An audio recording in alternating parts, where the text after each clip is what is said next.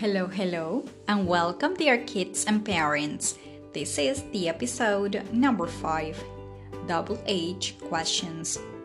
We're going to start with the new words Who, What, When, Where, Why, How.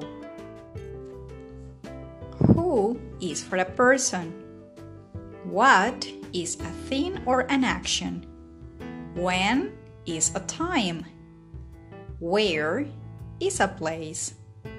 Why is the reason something happened? How is a number or the way something is done? Now it's time that you repeat after me. Who? What? When? Where, why, how.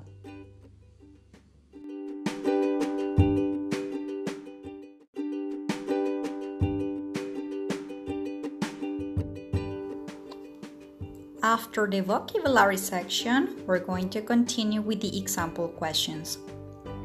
Who's this? He is my uncle.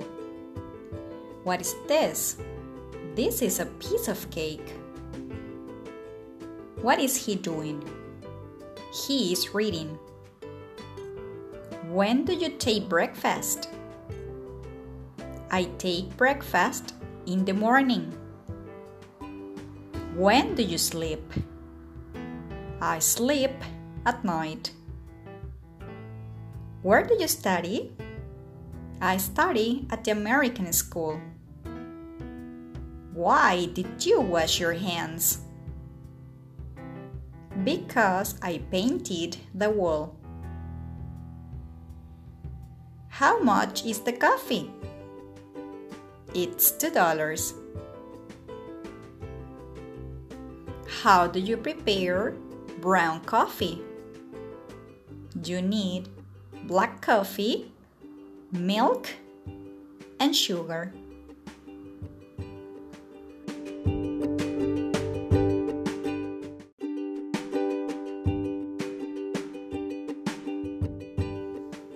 After practicing the new words and the example questions, we finish the episode number 5 WH questions. See you next lesson, kids. Goodbye.